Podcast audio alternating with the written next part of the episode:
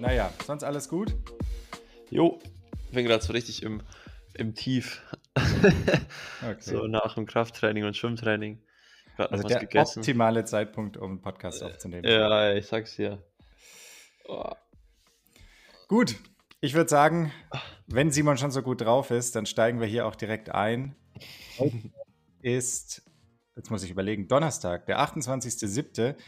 Ähm, jetzt ist ziemlich genau 12 Uhr mittags. Simon liegt fläzig auf der Couch. Ich schütze hier gerade mein Gesicht mit einer Schildmütze, einer Schirmmütze, keine Ahnung. Mit einer Cappy auf jeden Fall ähm, vor den eintretenden, eintreffenden Sonnenstrahlen. Ähm, ist gerade ziemlich Mittagssonne hier in Stuttgart. Wir haben einiges zu besprechen. Ähm, wir fangen aber mal mit dem an, was am Sonntag auf, auf den Champs-Élysées, was ich sagen würde, Champs-Élysées, äh, geendet hat, nämlich der Tour de France. Und ich muss sagen, ich habe mich vertippt. Ja. Dachtest du, Pogacar ist dominant und zieht durch. Jeden Fall. Ja, ich habe es ja schon gesagt. Schreib mir nicht zu früh ab, den Wingegar. Ey, übrigens, wenn du die diesjährige Tour oder wenn du der diesjährigen Tour einen Namen geben müsstest, was, was wäre so dein Titel? Ich habe nämlich einen richtig guten. Uh, ähm. Hm. Schwierig. Aber lass mal erstmal deinen hören, wenn du schon guten am Start hast. Aber da, da muss ich direkt sagen, Netflix, wenn ihr ihn haben wollt, äh, kontaktiert mich. The Art of Winning. Verstehst du? Und Art mit, mit A-E-R-T und Winning ja, na, mit V-I-N-G. Natürlich. Ja, sehr gut. The ja, Art gut. of Winning. Ja, war schon brutal. Ich habe jetzt auch gleich an Namensspiele gedacht mit, mit ähm, Pogacar, Wingegaard und Van Art, weil ich glaube, das waren so die drei outstanding ähm, Names of the Tour. Und ja, ich, aber allgemein muss ich sagen, hat es mega Bock gemacht zum Anschauen. Also dadurch, dass der Pogacar so unter Zugzwang war, hat er echt ein paar Mal ganz geile Aktionen gestartet. Ähm, vielleicht ein paar Mal ein bisschen sinnlos, aber auf jeden Fall entertaining zum Zuschauen. Und ähm, ja, Wingegar halt auch einfach absolut krasser Form. Ähm, am Ende verdienter Sieger. Er hat einfach halt nie eine Schwäche gezeigt. Ähm, und Van Art ist halt einfach nicht mehr menschlich. Ich habe so ein Meme gesehen, da war er so ähm, in Großaufnahme und drunter war dieses Kästchen I'm a Robot, wo man so einen Haken machen muss.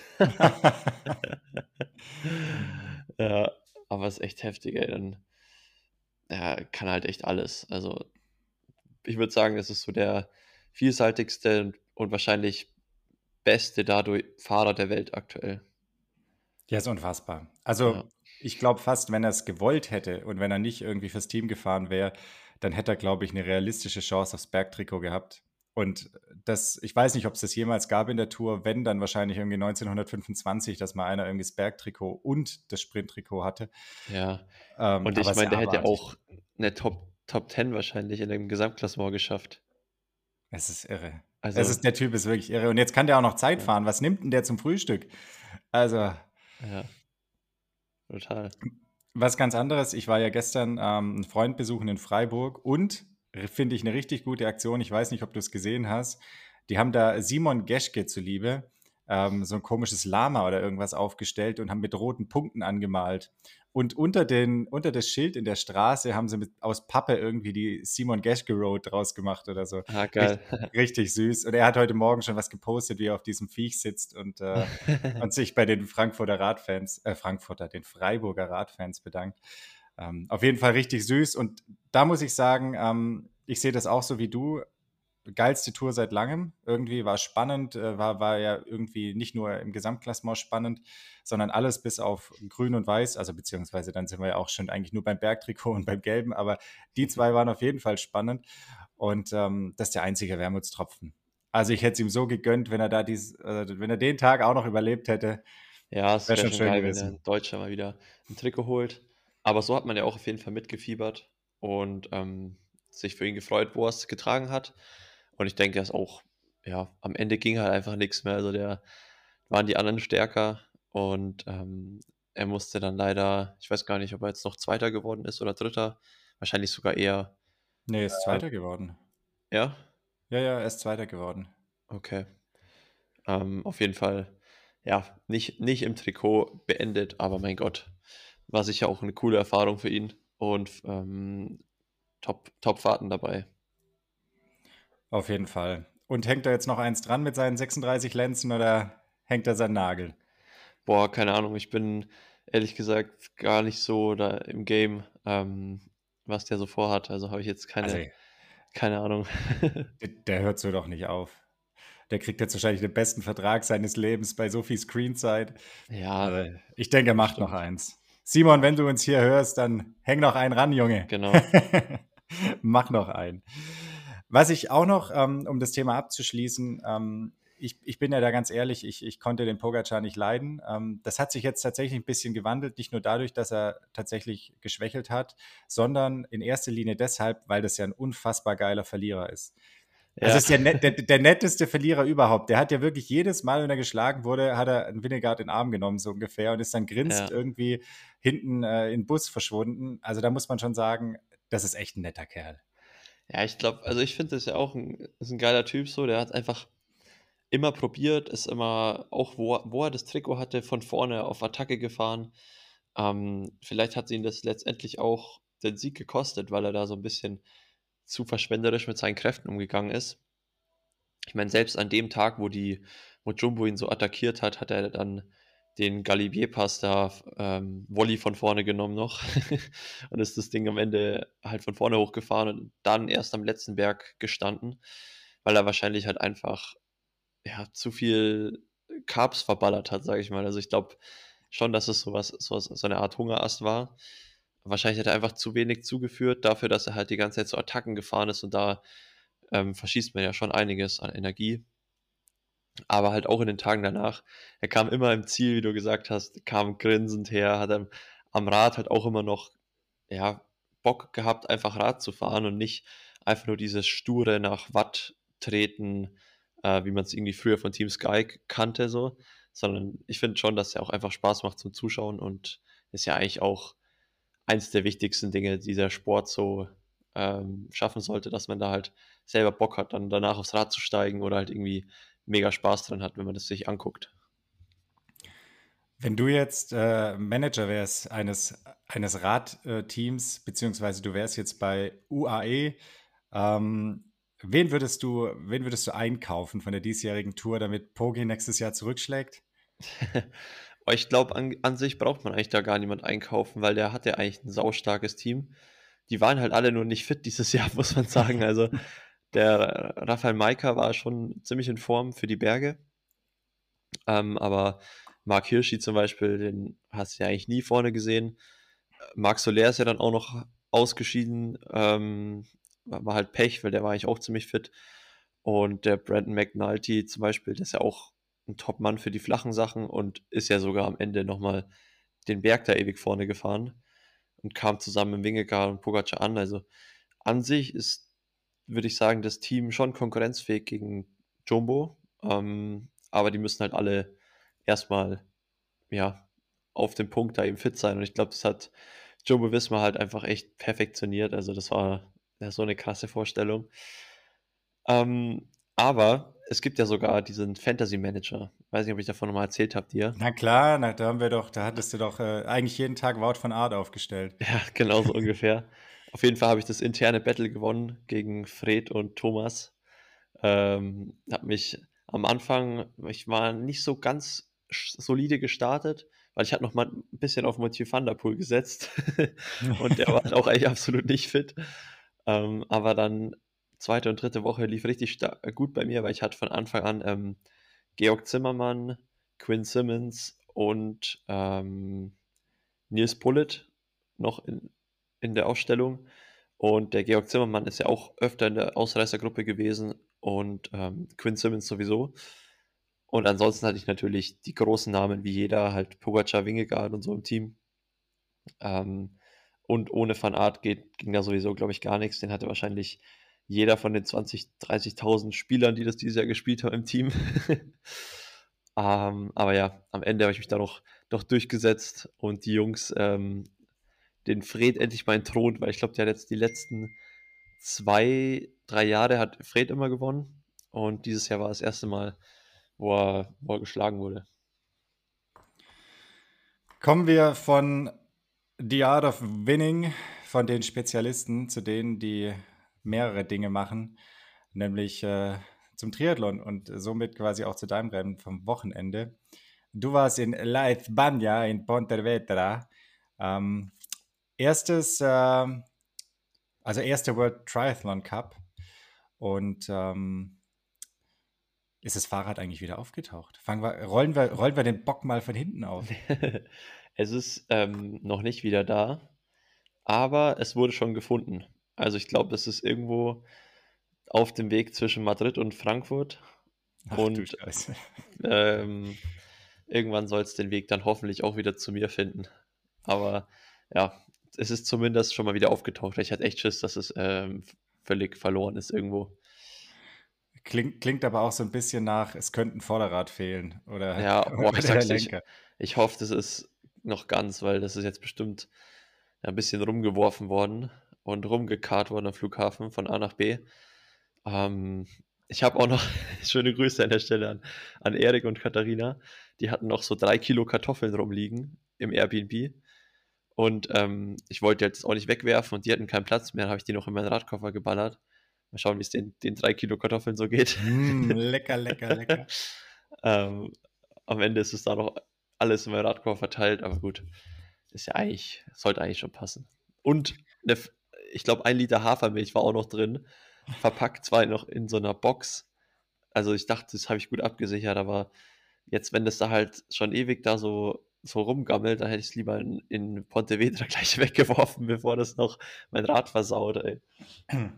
Also ich sag mal so, MacGyver hätte aus einem Kilo Kartoffeln, einem Liter Hafermilch und einem Fahrrad mindestens einen Hubschrauber gebaut yes. und wäre wahrscheinlich rübergeflogen.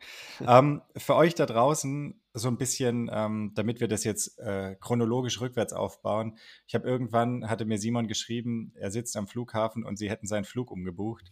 Ähm, ich weiß nicht, äh, du bist letztlich, glaube ich, mit Lufthansa geflogen. Initial war, glaube ich, was anderes geplant.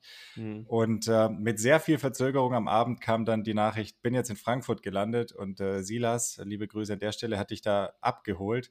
Problem war dann aber, Fahrrad war noch in Spanien und initial hattest du gar keinen Plan, wo es eigentlich steckt. Ja.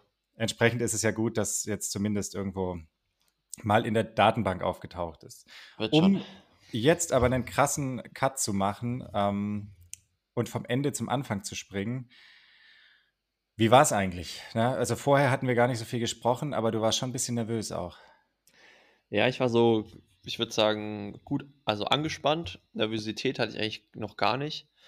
Ähm, aber ich habe mich schon die ganze Woche richtig gut gefühlt und hatte auch so mega Bock aufs Rennen. Ähm, ist auch echt ein krasser Gegensatz wirklich zu der Woche davor vor Tiji, wo ich die ganze Woche so einen richtigen Durchhänger hatte und ich gar keine ja, Motivation hatte und einfach vom Gefühl her, es hat überall so ein bisschen gezogen, geziebt und ähm, ich weiß nicht, ähm, wahrscheinlich hast du mich einfach zu hart behandelt und bist schuld. Mein ganzer Körper war Game Over.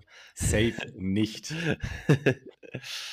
und ähm, dann war es diesmal einfach so, dass ich halt schon so unterbewusst, ja, keine Ahnung, am Ende, man weiß es ja nie, aber ich hatte schon ein richtig gutes Gefühl auf jeden Fall fürs Rennen. Und ähm, dementsprechend waren auch die Tage vorher dort in Spanien eigentlich noch ziemlich cool. Also ich bin am Donnerstag angekommen, ähm, war dann gleich mal noch eine schöne, schöne Radtour machen. Ähm, so in die Berge, also Pontevedra liegt so ziemlich südlich an der ähm, Westküste Spaniens. Also da ist, darunter ist gleich Portugal. Und ähm, das liegt in so einer Bucht. Und das heißt, glaube ich, deswegen Pontevedra, also denke ich mal, weil es gibt da tausend Brücken halt über diesen dick, äh, großen Fluss, der da durchfließt. Das ist ja hier meine Lateinkenntnisse ins Spiel zu bringen. Pons, Pontis, die Brücke. Ähm, also irgendwas, Brücke über irgendwas, bla bla bla, keine Ahnung.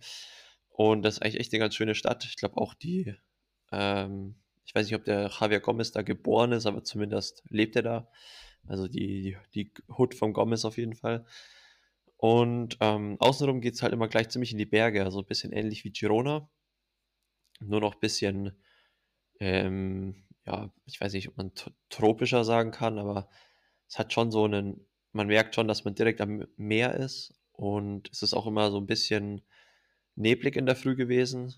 Ähm, also der Taxifahrer, den ich mal hatte, hat so gemeint, dass es vom Klima eher so ein bisschen wie die Azoren ist, also so Gran Canaria-Style und nicht ganz so heiß und trocken wie im Rest vom Süden Spaniens. Ähm, von dem her fand ich eigentlich die Location schon mal richtig cool und auch so das Ganze drumherum hat eigentlich gut geklappt. Also ich hatte Bock. Du hattest Bock und letztlich ähm, muss man sagen, war zwar nicht jetzt die absolute Weltelite am Start, also jetzt nicht die absoluten Top-Athleten, aber insgesamt war das Feld schon auch sehr, sehr stark besetzt, oder? Ähm, ja, genau. Also ich glaube, es gibt ja immer so diesen ähm, PI, habe ich ja letzte Woche oder habe ich bestimmt schon mal erzählt. Und der war bei 36, was schon ziemlich gut ist. Ähm, es waren einige Athleten dabei, die WTS auch starten, ähm, aber jetzt, wie du sagst, halt nicht komplett äh, Platz 1 bis 60 der Weltrangliste. Ja. Ähm, also ich bin jetzt ungefähr in den Top 60. Ich habe es gesehen. Olympische war, Punkte gesammelt, Digga. Ja, Müssen yes. wir gleich noch drüber sprechen. und ich bin, äh, also ich, jetzt aktuell Weltrangliste 58, glaube ich. Und ich war Nummer 11. Das heißt, es waren zehn Leute, die besser gerankt waren als ich. Und hinter mir halt auch noch so ein paar Leute, die noch nicht so viel Rennen gemacht haben dieses Jahr. Zum Beispiel Max Studer war hinter mir gerankt, äh, wo ich halt schon wusste, okay, wenn der neben mir absteigt vom, vom Rad, dann wird er wahrscheinlich auch schneller laufen. Der hat ja auch schon ja, Top 10 Olympia und also richtig gute Erfolge. Ähm, von dem her war schon gut besetzt. Ähm, also solides Weltcup, Weltcup-Niveau, würde ich sagen. Und dann halt auch noch über die olympische Distanz. Also hatte ich schon auch Respekt vorm Rennen. Du hattest vorher noch nie offiziell eine, eine, olympische gemacht, oder? Das war jetzt die, die allererste im Wettkampf. Oder hattest du schon mal nee, eine? Nee, hattest nee. schon? Letztes Jahr. Ähm, ah, na Quatsch, stimmt, ja, ja, ja, ja, ja, stimmt. Katera, dieses Jahr Katera. Aber ähm, viele waren es nicht. Letztes Jahr Edmonton. Ne? Ja. Also so, das war jetzt so die. Also drei, vier Stück. Sechste, fünfte, sechste war es so. Okay. Ja. Ich habe übrigens äh, gerade eben gegoogelt, also aus der Kategorie äh, lass mal googeln. Ähm, du hattest tatsächlich recht. Also Pontevedra kommt äh, von einer zwölfbögigen Brücke, die dort wohl steht, von den Römern, die Pons ja. Vetus. Ähm, Siehst du mal. Also Chapeau, Herr Henseleit. Latein hat dann doch was gebracht. Die, die ähm, Lateinvokabeln, die sitzen echt. Willst du, willst du deinen Lateinlehrer noch grüßen? Herr, Herr Bauer oder so, die heißen ja immer so klassisch. Ah, ich hatte Bauer, ganz Herr viele. Ich hatte Herr Richter, Herr Wölfel in der alten Schule und in der neuen, pass auf, in der neuen, äh, in der BWS hier in Nürnberg hatte ich tatsächlich die Frau Bauer. Sage ich doch, die heißen, die heißen immer so. Ja. Und noch viel besser ist, ähm, liebe Grüße an den Redakteur äh, deiner Heimat, der immer aus unserem Podcast ähm, die Zeitungsnews ähm, zieht. Da steht dann wahrscheinlich so als Überschrift, äh, der lange grüßt Frau Bauer oder so. Egal. ähm, jetzt noch mal ganz kurz, bevor wir zum Rennen kommen. Was war denn so dein Tipp? Also, du hast gerade schon gesagt, Max Studer, wenn er gut drauf ist, ist sicherlich ein Kandidat, der da vorne mitmischt. Das sollte sich ja dann auch bestätigen. Ähm, aber wen hattest du so für ganz oben auf dem Zettel? Schombi war ja noch dabei. Ähm, zum Beispiel oh, der, der also, Luis Knabel war noch dabei. Oder hast du dir vorher gar nicht so viel Gedanken gemacht, wer da. Muss, ich, also bei Rennen, wo ich selber starte, denke ich mir eigentlich nie, wer könnte das Ding gewinnen. Okay. Ähm, aber wenn ich jetzt so im Vornherein hätte ich wahrscheinlich gesagt, Max Studer vor Antonio Serrat, Seone. Se Seoane. Seoane. Wie auch immer. Und heißt. an drei ähm, hätte ich jetzt nicht so richtig gewusst, wen ich hinsetzen soll. Aber ja, war ja sogar, das Podium war ja sogar halb richtig, aber halt, dass Sergio Baxter das Ding halt dann abschießt, das hätte ich nicht gedacht. Das hätte, glaube ich, keiner gedacht. Machen wir es äh, ein bisschen nach Reihenfolge, jetzt wo wir es ja alles nicht in der Reihenfolge gemacht haben. Race Day, 24. Juli, äh, Schwimmen. Wie ging's los? Ähm, erstmal habe ich den Start ein bisschen verkackt, weil es war so ein bisschen wackeliger Pontoon. Und ich bin vom Gefühl her so ein bisschen ins Leere gesprungen, weil der das Startsignal kam und ich bin auch direkt losgesprungen, aber alle anderen haben schon so ein bisschen antizipiert, sind, haben sich vor mir abgedrückt und dadurch wurde der Pantun schon so nach hinten, hat sich schon so wegbewegt. Und ich bin dann eher so ein bisschen ins Wasser gefallen als gesprungen. Und ähm, war dann erstmal, ja, so rechts und links neben mir. Ähm, waren auch zwei Jungs, die ich ganz gut kenne. Einmal der Lorcan Redmond, der Australier, auch 2000er, und links neben mir der Saxon Morgan, Sex, Spitzname Sexy Baby, äh, auch 2000er aus Neuseeland. Mit denen habe ich schon ein paar Rennen gemacht. Der Lorcan Redmond ist ähm, 2019 bei der Junioren-WM in Lausanne Zweiter gewesen, glaube ich. Und genau, das sind eigentlich nicht so die guten Schwimmer. Aber dadurch, dass ich halt meinen Start verkackt habe, war ich erstmal so ein bisschen hinter denen ähm, und musste dann so durch die beiden durchschwimmen und habe die dann erstmal 100, 150 Meter so auf der Hüfte gehabt, links und rechts. Richtig eklig. Und zwei Positionen links für mir stand äh, Richard Wager, der ja schon bekannt dafür ist, dass er gut schwimmt. Ähm, aber ja, der war dann halt so ein bisschen weg schon und bis ich die beiden losgeworden habe, äh, habe ich die Füße von dem nicht ganz bekommen können, was eigentlich so mein Plan war. Und bin aber dadurch, dass der Weg 500 Meter bis zum er zur ersten Boje war, also echt weit, ähm, konnte man sich da voll gut freischwimmen. Also da kamen dann wirklich ja, die Leute vorne an, die halt auch die schnellsten waren und die nicht irgendwie Glück beim Start hatten. Ähm, und ich konnte mich dann auch noch ein bisschen freischwimmen. Das heißt, ich war irgendwie so als ja, 25., 30. wahrscheinlich an der, an der Boje aber ähm, habe mich dann innen durch ganz gut äh, positioniert, immer kurz den Weg genommen und bin am Rückweg noch ein bisschen nach vorne geschwommen und hatte auch schon ja echt gute Arme, also Top-Gefühl im Wasser, ähm, konnte die ganze Zeit kontinuierlich das Tempo hochhalten und vom Gefühl her habe ich dann auf dem Rückweg auch noch ja, mich nach vorne arbeiten können und ich habe auch immer so bei der Orientierung gesehen, dass es das sind max, die ersten Leute sind maximal so zehn Sekunden vor mir. Also es war gar nicht weit auseinandergezogen, sondern ziemlich zusammen. Äh, da gab es einen Landgang. Da bin ich, glaube ich, als 28. aus dem Wasser. Ähm, habe aber gesehen, wie gesagt, dass nach vorne keine Lücke ist. Also wir waren teilweise sogar zu dritt nebeneinander geschwommen. Und trotzdem war ich aber beim Reinspringen, dachte ich mir so, okay, ich versuche so weit wie möglich nach vorne zu kommen.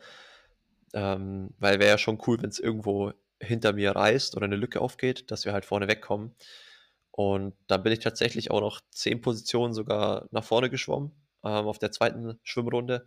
Die war dann kürzer, nur noch 500 Meter. Und bin dann als ähm, ja, 20. oder so, 19. aus dem Wasser. Hab im Wechsel gleich noch ein paar Positionen gut gemacht und war dann ungefähr als 15. oder so am Bike. Also es war eigentlich echt direkt in der perfekten Position, kann man sagen. Genau. Und auf dem Fahrrad lief es dann eigentlich auch ganz gut, ne? Also von der Zeit her war schnell. Oder wie würdest ja, du es bewerten? Also es war eigentlich nicht, war nicht so schnell. Ähm, wir hatten, glaube ich, gerade mal einen 42er Schnitt oder so auf die 40 Kilometer. Ähm, aber es war jetzt auch keine schnelle Strecke, also ziemlich technisch mit vielen Kurven. Und vor allem, was richtig genervt hat, waren die Speedbumps. Also es gab, glaube ich, ähm, pro Runde 10 Stück, also insgesamt ja. 80 so Speedbumps auf den 40 Kilometer. Das war schon echt ein bisschen nervig, wo du halt immer kurz aus dem Sattel gehen musstest, nicht treten konntest ähm, oder halt vorsichtig aufpassen musstest. Und ähm, dadurch, dass wir halt dann auch gleich so eine große Gruppe waren, also am Anfang bin ich äh, schnell angefahren. Ähm, wo ich mich umgedreht habe, waren wir halt so 15 Leute, eine Gruppe, aber hinter uns ein 10 Sekunden Loch und dann gleich nochmal eine 20-Mann-Gruppe. Und dann sind die auch gleich nach einer Runde zu uns aufgefahren und dann waren wir halt, ja, 35 Mann wahrscheinlich. Und mit so einer großen Gruppe auf so einem technischen Kurs, da kannst du halt einfach nicht schnell fahren, weil ich habe selbst, wo ich am Anfang versucht habe, einfach vorne drauf zu drücken, ähm, zieht sich halt dann zwar um die Wendepunkte und die Kurven schon auseinander, aber dann fahren die halt so lange im Windschatten wieder ran, bis die Gruppe wieder so sich so, ja, so sammelt. Und dann wird das Tempo halt wieder langsam, weil diejenigen, die halt hinten waren, die sind natürlich kaputt von, den, von dem Antritt, dass sie wieder vorkommen.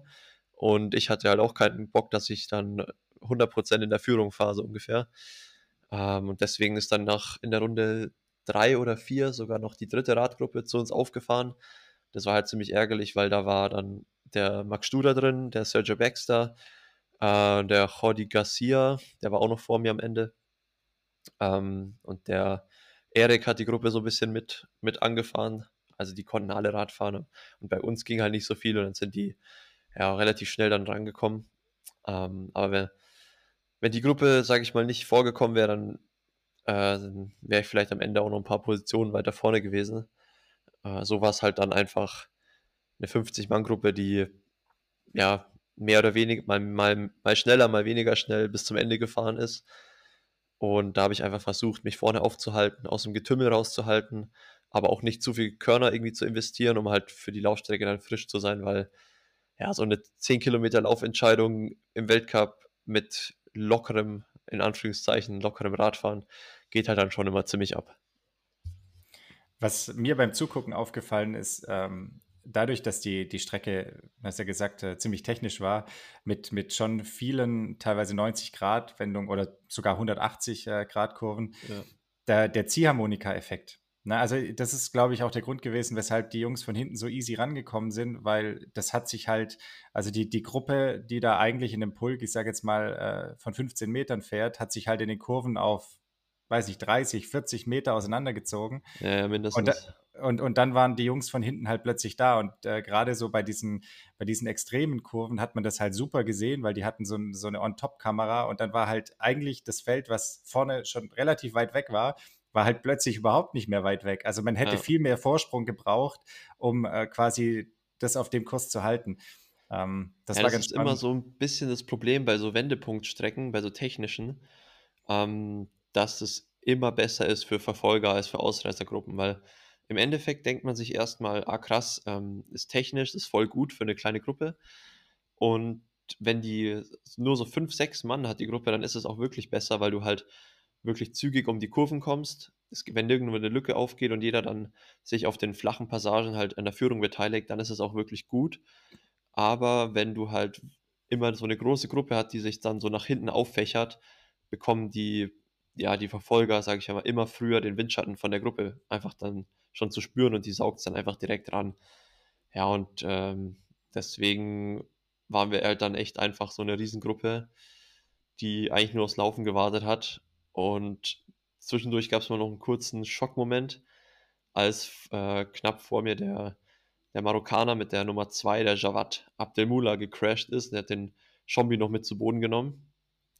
Der hat mich dann auch noch im Stürzen mit, seinem, mit seiner Schuhplatte am Schiemann erwischt. Aber mir ist zum Glück nichts passiert. Und er war auch so geistesgegenwärtig, dass er einfach direkt wieder aufgestanden ist, den Lenker gerade gebogen hat und wieder in die Gruppe reingefahren ist. Ähm, und dann ähm, habe ich ihn eigentlich mehr oder weniger perfekt für die Wechselzone angefahren, weil ich dann einfach die letzte Runde komplett von vorne gefahren bin und er habe dann, dann zwar öfter mal so ihn aufgefordert, dass er vorbeifährt, hat er auch beim Ausfahren so gemeint. Ähm, er hat schon, schon öfter gesehen, dass ich den Ellbogen so flicken lassen habe, aber der hat er, hat er gekonnt ignoriert. nee, und dann sind wir echt vorne direkt abgestiegen in der Gruppe und ja, dann, dann ging es richtig ab beim Laufen. Also, das war echt, war echt krass. Ähm, einfach, ich bin einfach ich muss, dich, ich muss dich hier einmal äh, kurz abwürgen, weil als ich quasi das Rennen verfolgt habe, dachte ich mir so, fuck, es ist eigentlich genau das passiert, was in Tichy passiert ist. Ähm, quasi, es sind extrem viele starke Läufer, beziehungsweise eigentlich das, was die ganzen letzten Rennen passiert, das war ja bei der deutschen Meisterschaft nicht anders. Ja. Ähm, man wartet quasi nur drauf auf die Laufentscheidung. Und ich dachte so, oh, scheiße, es ist jetzt nicht unbedingt das, was ich mir für dein Rennen erhofft hatte. Ja.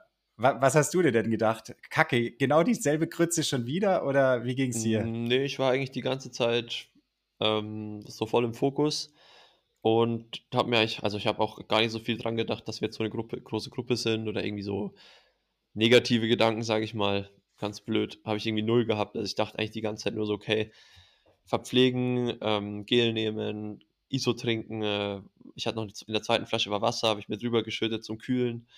Ähm, positionieren, vorne aufhalten. Also ich habe eigentlich die ganze Zeit nur so meine, meine Checkliste so abgearbeitet und habe mich halt so aufs Laufen vorbereitet und habe mich halt am Rad auch einfach schon so gut gefühlt, dass ich irgendwie schon auch mega Bock hatte auf die Laufstrecke. Ähm, also es war irgendwie echt eigentlich zu keinem Zeitpunkt irgendwie so, wo ich mir dachte so, ah, jetzt habe ich es nicht unter Kontrolle. Also ich dachte echt die ganze Zeit so, ah ja, passt. So läuft irgendwie. Und dann kam es Laufen. 9,9 Kilometer Strecke war ein bisschen kürzer, ne? 100, also 100 Meter zumindest äh, laut äh, der Ergebnisliste auf triathlon.org. Ähm, aber trotzdem lief es echt gut. Ne? Also äh, Top-Zeit, du bist eine 30,49 gelaufen. Ähm, letztlich hat es dann zu Platz 11 gereicht. Du hattest ja vorher ein bisschen gescherzt, beat the number. Also Platz 10 hättest du, glaube ich, schon gern gesehen. Ähm, obwohl du wusstest, nee, nicht so leicht. Ach komm, jetzt, jetzt tu dich so. Ich habe zu keinem Zeitpunkt gesagt, beat the number. Du hast gesagt, beat the number. Nein, nein, das stimmt überhaupt nicht. Ich, nein, nein, nein. Ich, wir haben telefoniert und du meintest, beat the number wird schwer. Ja. Also, genau. um, um, das, um das korrekt zu halten. Ähm, aber jetzt war es so nah dran. Jetzt ganz ehrlich, Zehnter hättest du schon gern gehabt, oder? Naja, ich sag mal so, wir waren in der Gruppe von Platz 5 bis 12 die ganze Zeit beim Laufen. Und ähm, ich habe einfach für jeden, also ich hatte, ich hatte null eine, eine, eine Nummer im, im, Kopf, so was ich sein wollte. Also ich war auch vorm Rennen schon und auch im Rennen. Ich dachte mir nie, boah, ich, ähm, ich will unbedingt jetzt hier irgendwie Zehnter werden oder so. Weil, also ich, ich finde, dann läuft man halt so, dass man Zehnter wird, aber vielleicht hätte es man halt auch Achter werden können am Tag. Deswegen setze ich mir eigentlich nie so einen, also selten so ein Ziel. Ähm, Außer ich sage mal, es ist jetzt wirklich ein Rennen, wo ich irgendwie auch sicher aufs Podium, also, ja, was heißt sicher, aber wo ich auch Chancen habe, aufs Podium zu kommen, dann ist es auch so eine Sache, wo ich mir denke, okay, Podium wäre geil, wenn es drin ist so, aber eigentlich bei meinen besten Rennen bisher bin ich immer so mit der Einstellung reingegangen, einfach bis zum Schluss so zu kämpfen, dass man im Ziel nicht mehr aufstehen kann. und äh, das habe ich auch gemacht. Also ich bin den letzten bis zum Schluss einfach mit der Gruppe mitgelaufen und die sind halt den letzten Kilometer dann noch deutlich unter drei Minuten gelaufen und ich konnte nicht mehr zulegen und war einfach so am Limit. Ich bin nicht, ich habe keine Ahnung, wie ich ins Ziel gekommen bin. Also die letzten 800 Meter habe ich auch so richtig, so richtig asozial gekeucht, wie so ein, wie so ein Amateur, so, ist immer so im Ausatmen, so mit gestöhnt. Maria Sharapova. Ey, ich konnte es nicht abstellen irgendwie, also es kam einfach so und ähm, hat mich irgendwie gepusht und von hinten kam halt auch noch super viele Leute. Also, das ist halt das Krasse beim Weltcup oder allgemein auf dem Niveau, dass, ähm, wenn ich jetzt irgendwie 20 Sekunden langsamer gelaufen wäre, dann wäre ich halt 19. geworden oder 18. Und von dem her bin ich mega zufrieden, dass ich noch nach hinten absichern konnte. Und ähm, ja, letztendlich habe ich halt dann noch, ich weiß nicht, wie viele Sekunden auf Platz 5 verloren, aber mit einem besseren Finish wäre halt bis zu Platz 5 möglich gewesen. Und das ist schon auch irgendwie geil zu wissen, so. Ähm, und ja, ich, ich bin ins Ziel gelaufen, umgefallen und äh, war dann auch erstmal richtig Game Over. äh, ich habe gehört, du warst im Sani-Zelt. Ja, erstmal, ich bin dann irgendwie so halb klar gekommen, aufgestanden, äh, in Schatten gegangen. Damit lag ich dann erstmal wieder in der Wiese, habe so mit dem Roland gequatscht, ein paar anderen Athleten. Und dann äh, musste ich erstmal mich viermal so richtig hart übergeben, also bis gar nichts mehr im Magen war. Einfach vor Anstrengung, glaube ich. Also das lag jetzt nicht irgendwie an irgendeiner Ernährung oder so. Aber einfach aus Anstrengung und dann ist mein Puls auch nicht mehr runtergegangen. Also er war dann so richtig hoch. Ich hatte so Ohrensausen, also ja, so das Ohrenrauschen. Und der Roland hat mir dann so ein bisschen Aquarius gebracht, aber da ist halt auch kaum Zucker drin. Und mein Blutzucker war einfach viel zu niedrig. Also dadurch, dass ich halt so am also wirklich den letzten Kilometer wahrscheinlich mit äh, 12 Laktat gelaufen bin, keine Ahnung. Ähm, und dann auch noch alles wieder rauskam, was ich während dem Rennen zugeführt habe, war ich dann komplett leer und konnte überhaupt nicht aufstehen und also alles gekrampft. Und dann war die einzige Lösung eigentlich das Sunny-Zelt und ich dachte schon, die geben mir jetzt eine Infusion, aber haben sie zum Glück nicht gemacht, weil das auch mal ein bisschen ein Act ist mit äh, Dopingverstoß und so. Also du musst es registrieren halt und so ein bisschen Bürokratieaufwand, wenn du eine Infusion bekommst. Aber ich habe es zum Glück irgendwie noch mit Riegel und so Zuckerwasser in den Griff bekommen und nach ich glaube, ja, knappe Stunde nach dem Rennen äh, konnte ich dann wieder stehen und das Sunny-Zelt wieder verlassen.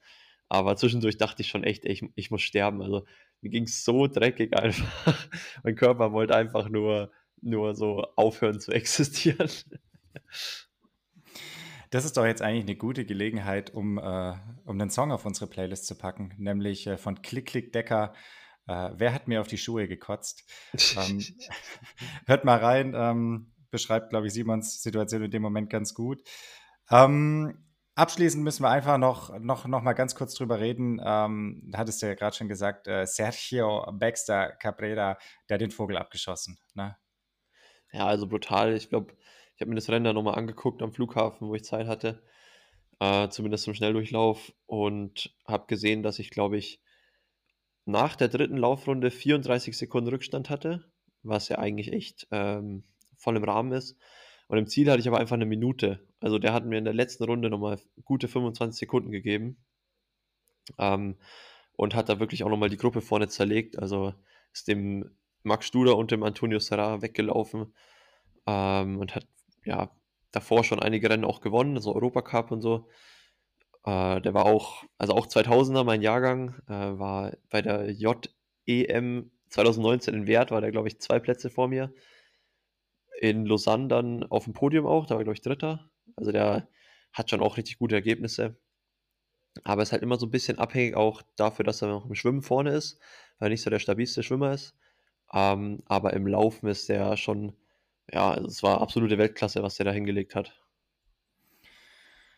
Trotzdem äh, kann man, glaube ich, zusammenfassend sagen, war ein gutes WTC-Debüt von dir, ein, ein sehr gutes. Und du hast es vorher gepostet, es waren die ersten Olympiapunkte. Genau, so sieht's aus. So, wie viel fehlen jetzt noch bis Paris? Wahrscheinlich noch zehn Rennen genauso. Gut, dann äh, ist zumindest, ähm, haben wir da auch eine Vorstellung, ähm, was da noch so alles ansteht. Ähm, du hattest gerade noch gesagt, äh, in Bezug auf die Nadel, äh, ist immer ein bisschen schwierig mit der Dopingkontrolle. Jetzt haben wir, glaube ich, gestern oder vorgestern kurz telefoniert, da meintest du, ey, so ein Scheiß, ich wollte morgens schwimmen gehen, war gerade dreimal pissen und dann klingelt es an der Tür. Ja, ja, genau, gestern dann erstmal kontrolliert worden. Nach so einer kranken Leistung dachten sie sich direkt. äh, unmenschlich, unmenschlich. Unmenschlich, den kontrollieren wir. Und ähm, ich war gerade wirklich auf dem Weg, so das Haus zu verlassen und mein, man muss immer so eine Stunde angeben, wo man wirklich halt garantiert zu Hause ist. Und in der Stunde ähm, kommen die dann auch meistens. Also es ist nicht garantiert, dass die Kontrolle in der Stunde ist, aber man muss wirklich jeden Tag angeben, wo man schläft und wo man sicher am Tag auch anzutreffen ist. Also es ist ein bisschen stressig, aber auf jeden Fall ein gutes System. Ähm, und es gibt eigentlich so zwei verschiedene Doping-Kontrolleure, die mich immer kontrollieren im Wechsel. Und der eine ist immer super pünktlich, der kommt eher immer um 6 Uhr. Also ich habe meinen Zeitslot meistens zwischen 6 und 7 Uhr. Ähm, der ist eher so immer 5.50 Uhr da, so gefühlt. Und der andere, der ist so ein bisschen so ein Chiller, der kommt immer um 7.05 Uhr oder 7.10 Uhr. Und ich muss halt immer um 7.15 Uhr oder ja, 7.10 Uhr bis 7.15 Uhr eigentlich außer Haus fürs Schwimmtraining. Und ähm, von dem her war es richtig nervig, weil ich halt schon zweimal im Klo war. Und dann kam der und gut, Blutabnahme und so, das ähm, ist ja kein Problem. Das ist eigentlich voll easy. Da setzt du dich ja nur hin und fertig aus. Aber ich konnte halt nicht pinkeln, weil ich direkt zweimal war und das hat dann noch eine Stunde 20 oder so gedauert, bis ich dann mal die Milliliter komplett hatte, weil als ich dann mal gegangen bin, waren es irgendwie nur 35 Milliliter. Ähm, und dann bin ich dann auch zum Schwimmen gehasselt und gefühlt war ich dann zehnmal beim Schwimmen am, am Klo. Das ist dann irgendwie immer so, weil du halt so mega viel trinkst und dann, dann kommt es halt irgendwann an.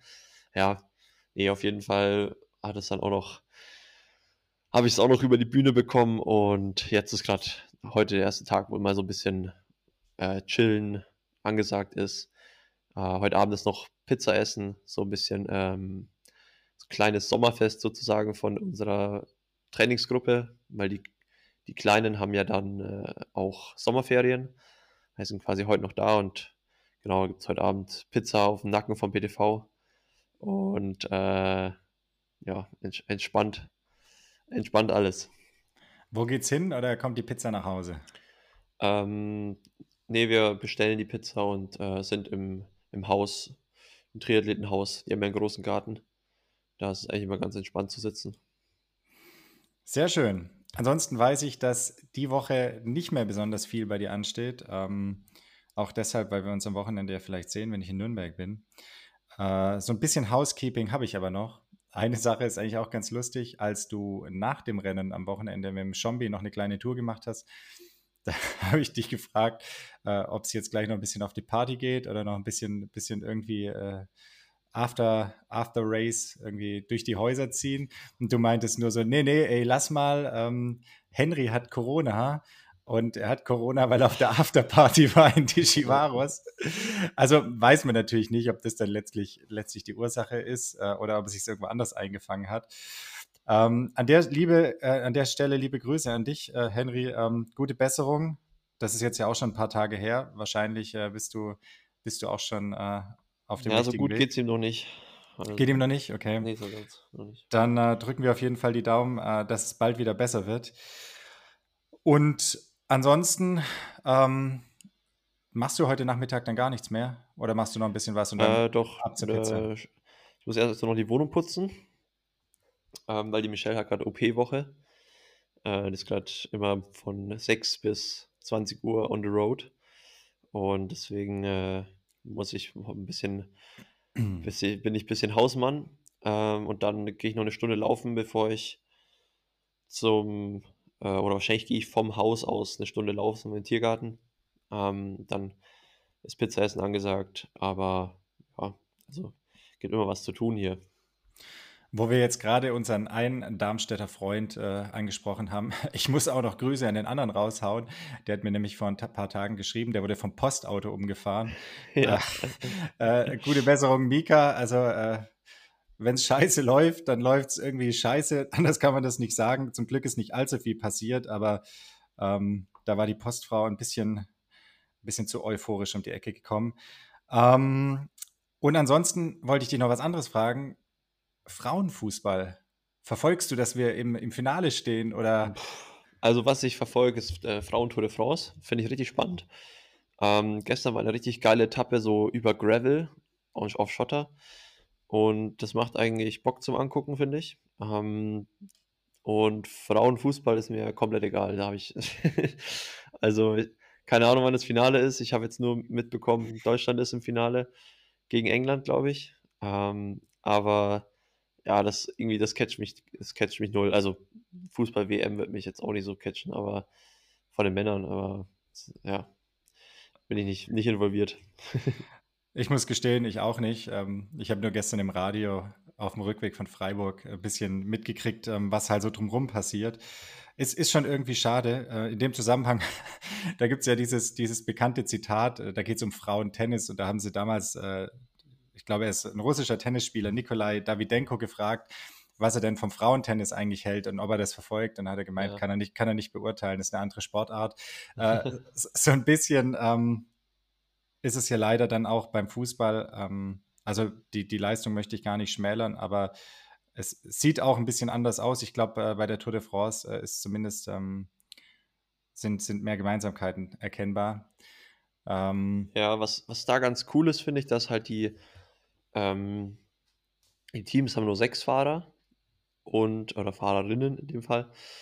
Und die, ich würde, also so wie ich es jetzt von außen beurteilen kann, würde ich sagen, die Leistungsdichte ist halt nicht ganz so hoch wie bei den Männern. Also es gibt vorne natürlich auch die krassen ähm, Ausnahmetalente so ungefähr, aber in der Breite sind die Helfer vielleicht noch nicht ganz so stark alle und dadurch sind die Felder auch immer kleiner vorne und es kommt zu mehr so Attacken. Also die, die äh, Gesamtklassementfahrer fahren noch mehr selbst und es gibt eigentlich weniger Kontrolle durch irgendwelche Helfer. Ähm, und dadurch finde ich, dass es ein bisschen, ja, also fast schon spannender. Vor allem, also zumindest gestern war es ja eigentlich eine flache Etappe, aber trotzdem mega spannend und es ging jetzt noch nicht mal ewig den Berg hoch, weil die gefühlt attackiert da jede Minute irgendjemand.